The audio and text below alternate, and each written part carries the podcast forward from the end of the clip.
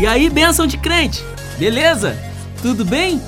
Deus abençoe a vida de você. Eu tenho uma mensagem de Deus para compartilhar com a tua vida. Fica ligado. Quero compartilhar hoje uma mensagem da parte de Deus para a sua vida, para a edificação e crescimento da sua fé. Então, em nome do Senhor Jesus, eu quero compartilhar aqui com você rapidamente Deuteronômio, capítulo 11, o verso 26, que diz assim: Eis que hoje eu ponho diante de vós a bênção e a maldição. Amados, é, isso me faz eu refletir em Gênesis. Eu amo muito Gênesis, né? Porque é o princípio, é onde Deus mostra a sua vontade, é onde Deus mostra o plano que ele tem para as nossas vidas, para termos relacionamento, intimidade com ele. Mas então, a gente percebe que em Gênesis, Deus coloca duas árvores no jardim: a árvore do conhecimento do bem e do mal e a árvore da vida. E ele diz ao homem para que o homem não venha comer da árvore do conhecimento do bem e do mal, porque se ele comer dessa árvore, certamente ele morreria.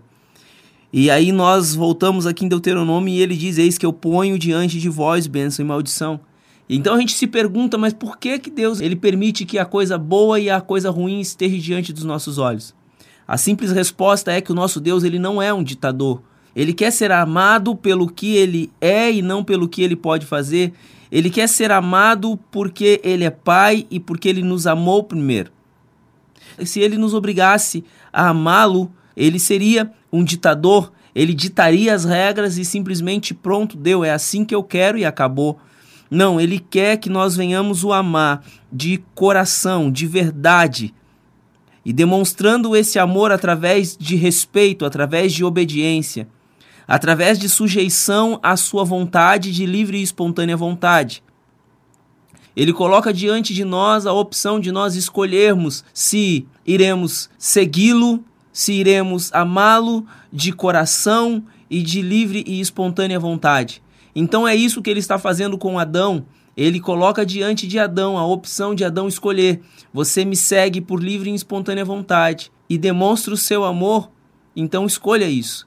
É interessante que Deus ele nos mostra a sua vontade. Ele não nos deixa sem saber da sua vontade para as nossas vidas. Então, além dele colocar tanto a bênção e a maldição diante dos nossos olhos, ele ainda nos orienta: escolha a bênção. Ele ainda nos orienta. Ele diz, diz para Adão: Adão, se você comer da árvore do conhecimento do bem e do mal, você vai morrer. Mas eu te deixo a escolha. Da mesma forma, nós vamos ver que aqui em Deuteronômio 11 ele coloca a mesma questão. No 26 ele diz: Eis que hoje eu ponho diante de vós a bênção e a maldição. E aí no 27 ele declara qual é a bênção. Então ele diz: a bênção quando cumprirdes os mandamentos do Senhor vosso Deus, que hoje vos ordeno. A maldição, se não cumprirdes os mandamentos do Senhor vosso Deus.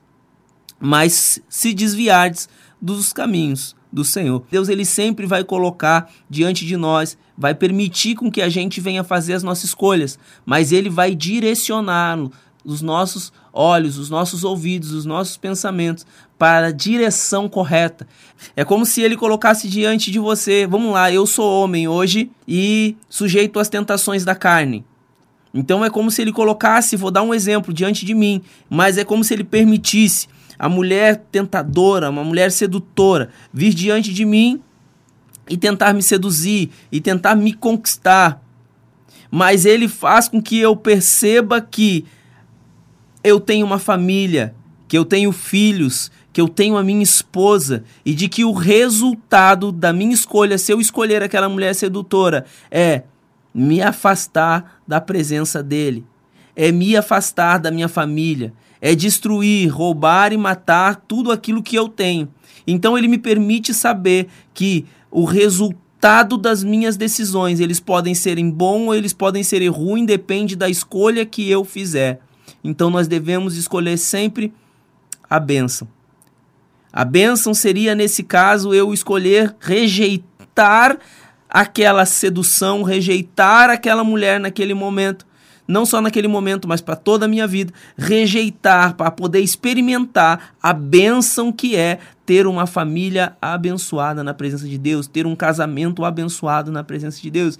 Então, diante de você, todos os dias, tem bênçãos e tem maldições. E assim como diz a palavra do Senhor, escolha a bênção. Escolha a bênção. Analise os resultados. Escolha a bênção para que os seus dias sejam bons, para que os seus dias sejam abençoados. Em Deuteronômio vai dizer em Deuteronômio vai dizer mais algumas coisas. Em Deuteronômio 28 vai falar das bênçãos decorrentes da obediência. E a palavra do Senhor vai dizer o seguinte: Se atentamente ouvires a voz do Senhor teu Deus, tendo cuidado de guardar todos os seus mandamentos, que hoje te ordeno, o Senhor teu Deus te exaltará sobre todas as nações da terra. Se ouvires a voz do Senhor teu Deus, virão sobre ti e te alcançarão todas essas bênçãos. Bendito serás tu na cidade, e bendito serás tu no campo. Bendito o fruto do teu ventre, e o fruto da tua terra, e o fruto dos teus animais, e as crias das tuas vacas e das tuas ovelhas. Ou seja, são muitas bênçãos decorrentes da obediência ao ouvir a voz do Senhor e escolher o caminho correto para as suas decisões. Fico feliz que você tenha chegado ao final dessa mensagem.